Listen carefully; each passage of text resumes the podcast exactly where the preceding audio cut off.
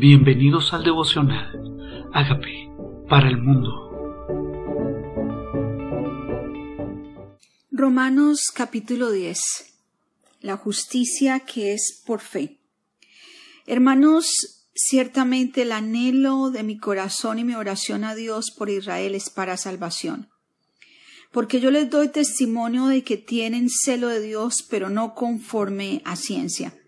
O sea, no conforme a conocimiento porque ignorando la justicia de Dios y procurando establecer la suya propia, no se han sujetado a la justicia de Dios. O sea que muchos como ellos están tratando de ser justos y salvos por sí mismos, ignorando a Jesucristo. Dice, porque el fin de la ley es Cristo para justicia a todo aquel que cree. Obviamente, porque ellos estaban esperando en la ley a ese Mesías, al Cristo, que iba a vencer por ellos sus pecados. El 5 dice, porque la justicia que es por la ley, Moisés escribe así, el hombre que haga estas cosas vivirá por ellas. Pero la justicia que es por la fe dice, no digas en tu corazón quién subirá al cielo, esto es para traer abajo a Cristo, ni quién descenderá al abismo, esto es para hacer subir a Cristo de entre los muertos. Más que dice, cerca de ti está la palabra en tu boca y en tu corazón está la palabra de fe que predicamos. O sea que la ley estaría diciendo, ¿cómo hacemos? Necesitamos nosotros traer a Cristo algo que venga de arriba o hacer subir de, del abismo a Cristo entre los muertos. No es nuestro trabajo, ni nosotros lo hicimos bajar del cielo, ni nosotros lo hicimos levantar de entre los muertos. Es algo más cerca, no es algo difícil. Es más sencillo que eso. Es una palabra, dice, cerca de ti está la palabra en tu boca y en tu corazón. Está al alcance de tu boca, de tu corazón, está la palabra de fe que predicamos, que si confesares con tu boca que Jesús es el Señor y creyeres en tu corazón que Dios le levantó de los muertos, serás salvo. Si confiesas con tu boca y crees en tu corazón. ¿Qué debes creer? Que Dios le levantó de los muertos. Tal vez siempre lo has creído, pero no lo has confesado. O tal vez has hablado de palabras para afuera, pero nunca lo has creído en el corazón. Y se necesitan ambas creer en el corazón y confesarlo con mi boca. ¿Qué debo confesar? Que Jesús es el Señor. ¿Y por qué que Jesús es el Señor? Porque antes nosotros mismos nos habíamos convertido en el Señor nuestro. Por eso necesitamos confesar que Él es el Señor. Pues la Escritura dice, todo aquel que en Él creyere no será avergonzado. O sea, que si creemos en Él, que si creemos en Él, no seremos avergonzados en el día venidero, ni en la ira venidera.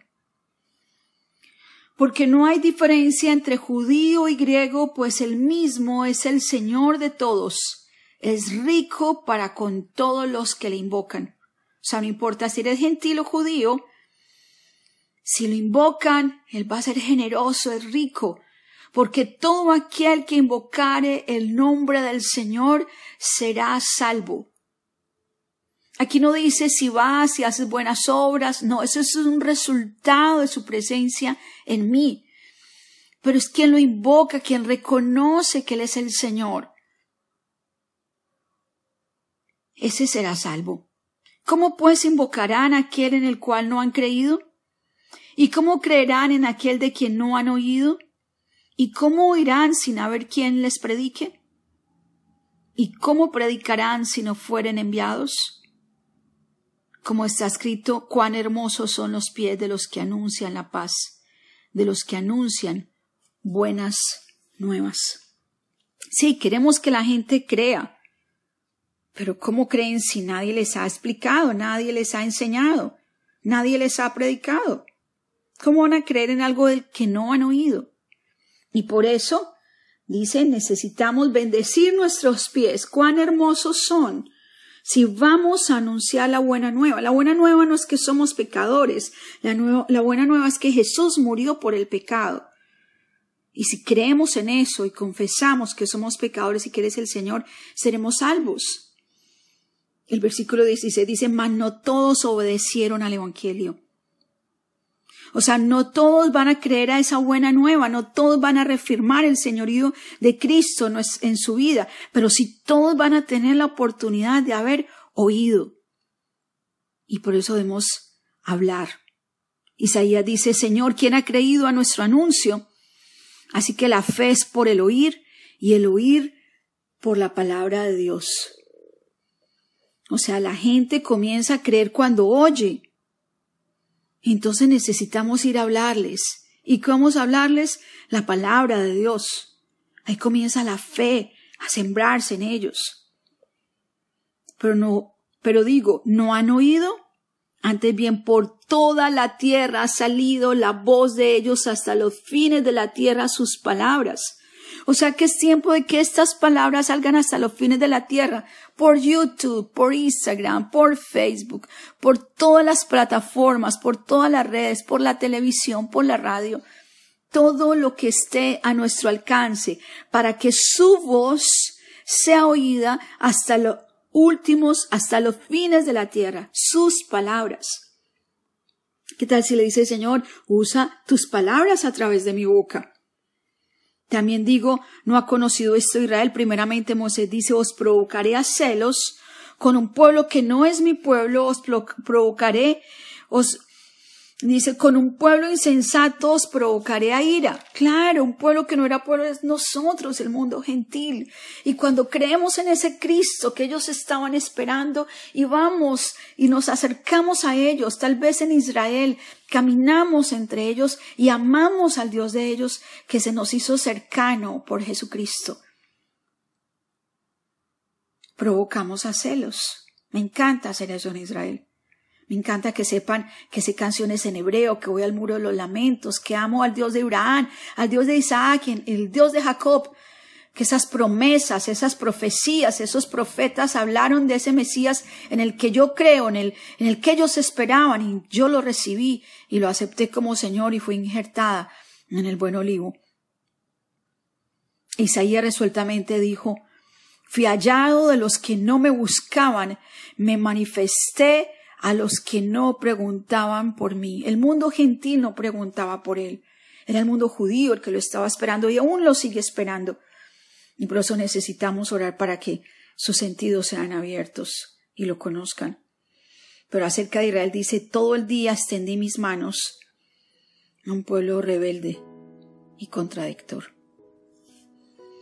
Fui hallado, él fue hallado. ¿Tú ya lo hallaste? Dice, fui hallado de los que no me buscaban. ¿Lo encontraste? Él está tocando a la puerta de tu vida, diciéndote, heme aquí, aquí estoy a la puerta de tu vida y llamo. Fui hallado de los que no preguntaban por mí. Tal vez nosotros buscando respuestas en nuestra vida y nosotros en su amor, Él extendió su misericordia sobre el mundo gentil y fuimos hallados los que no lo esperaban. ¿Lo hallaste? ¿Qué tal si le haces esta invitación y le dices, Señor Jesucristo, yo te necesito? Reconozco que tú moriste por mis pecados. Yo te invito a que entres a mi vida como Señor, como Salvador, y hagas de mí esa persona sana, esa persona libre que tú quieres que yo sea. Reconozco que tú eres mi Señor que tú eres mi Salvador, que moriste por mis pecados. Él dice, si confiesas con tu boca que Él es el Señor, dile, tú eres mi Señor. Reconozco que moriste por mis pecados, que fuiste levantado de los muertos, y ahora recibo tu salvación. Gracias por poderte encontrar. Y ahora darte la bienvenida a mi corazón. Gracias por darme esa salvación tan grande. Amén.